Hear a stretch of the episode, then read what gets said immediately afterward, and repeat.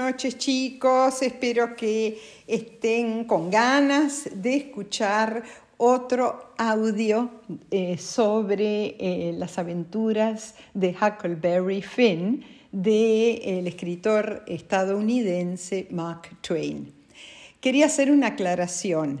Este es el cuarto audio y comprende el capítulo 7. En el anterior audio yo dije que comprendía el capítulo 3, pero eh, después escribí 3, 4, 5 y 6. Así que este es el capítulo 7 y es el cuarto audio. Espero, perdón por eh, ser tan confusa. Ok, empecemos. El río Mississippi, a donde yo había tirado la bolsa con el chancho salvaje y las piedras, es un río muy caudaloso, muy ancho y muy profundo. Y yo sabía que por más que el ferry tirara cañonazos para recuperar lo que ellos creían que era mi cuerpo, no lo iban a poder hacer. Y dicho y hecho, eh, los cañonazos siguieron y siguieron, pero eh, luego el ruido de los cañonazos se fue alejando y yo entonces eh, pude armar mi carpa con las mantas para pasar la noche. Sabía que al pensar que yo estaba muerto, nadie me iba a venir a buscar a donde yo estaba, a la isla Jackson. Así que pesqué un pez, lo cociné al fuego y luego me fui a dormir. Al día siguiente decidí explorar la isla, a ver si encontraba alguna fruta silvestre. Y sí, encontré frutillas silvestres, chiquititas, uvas y moras, así que me hice un festín. Estaba volviendo hacia donde yo había armado la carpa con las mantas cuando pasé al lado de una fogata todavía humeante. ¡Ay, qué susto me agarré! Había alguien aparte de mí en la isla. Me, eh, me di un susto tan grande que corriendo a todo lo que daba, desarmé la carpa y puse todo dentro de la canoa por si tenía que escaparme a toda velocidad. Una vez que hube terminado, volví a ver si podía identificar al otro habitante de la isla. ¿Me estarían buscando la policía? No podía ser. Para mi pueblo yo estaba muerto. Caminé y caminé hasta que llegué a otra fogata aún humeante y a su lado una persona durmiendo, cubierta por una manta. Me escondí atrás de unos arbustos y empecé, eh, esperé a que se despertara para saber quién era. De repente la persona bostezó ¡Oh! y salió de debajo de la manta.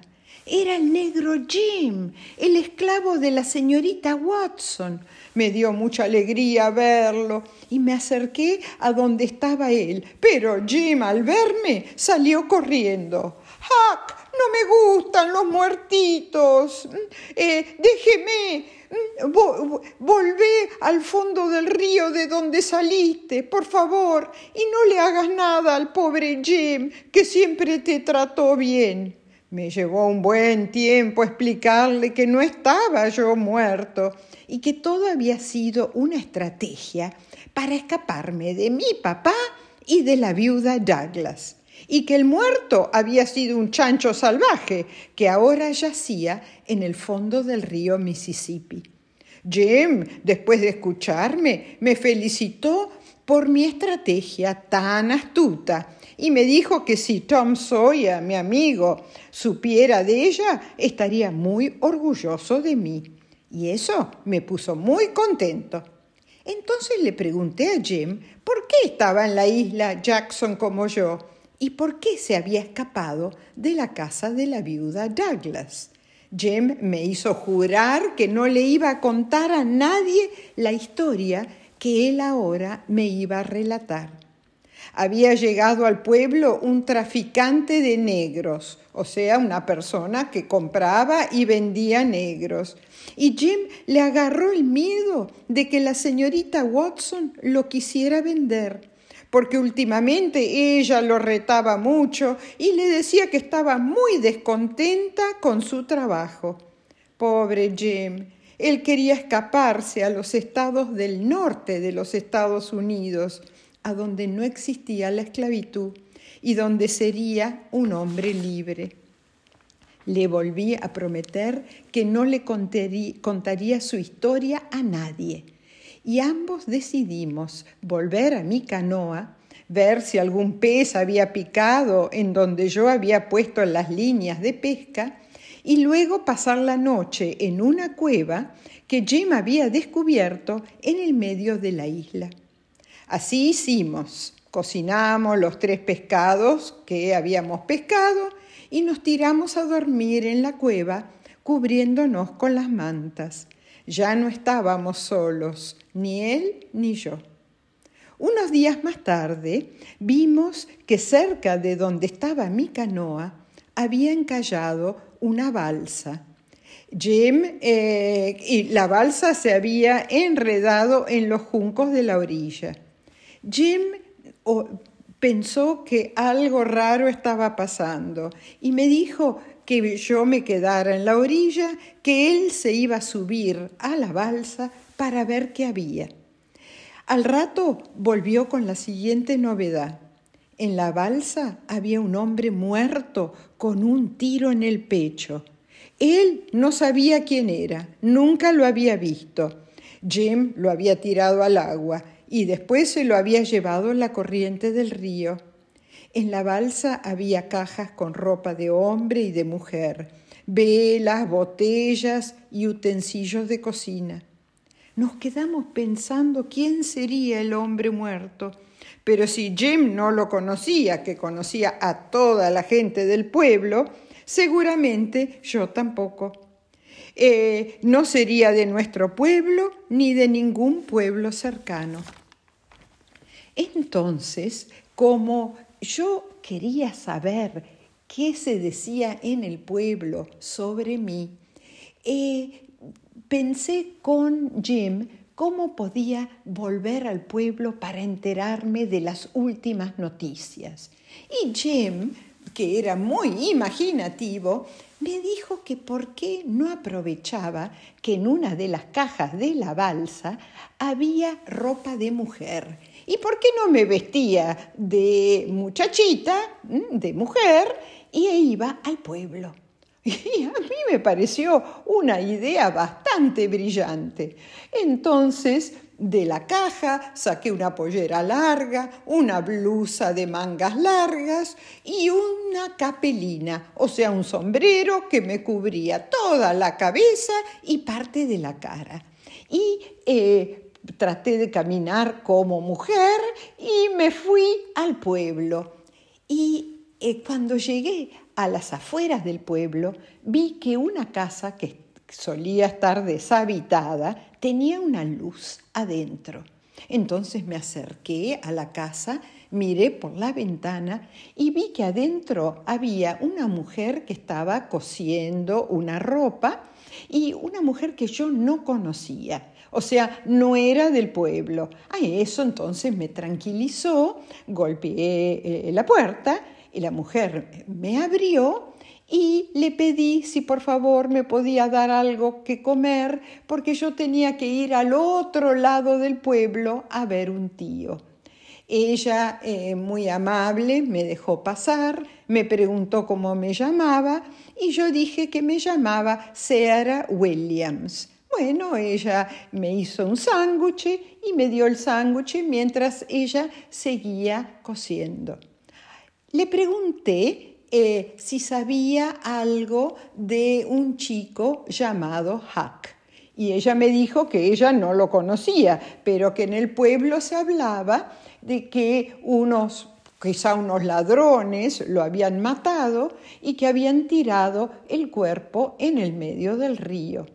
Pero después me dijo que también había eh, otras personas que podían haber, haberlo matado a Hack y que uno era el propio padre para cobrar un dinero que estaba en el banco que era de Hack.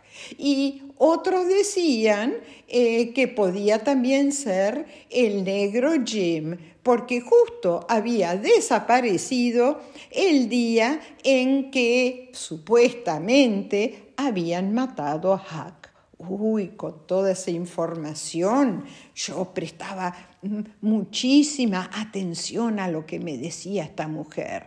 Y después me dijo que creían que o el padre de Hack o el negro Jim estaban en la isla Jackson, porque de vez en cuando veían el humo de alguna fogata en la isla Jackson que, según todos, estaba deshabitada. Oh, cuando eso, cuando me contó eso, decidí irme pronto, pronto, de vuelta a la isla para contarle a Jim.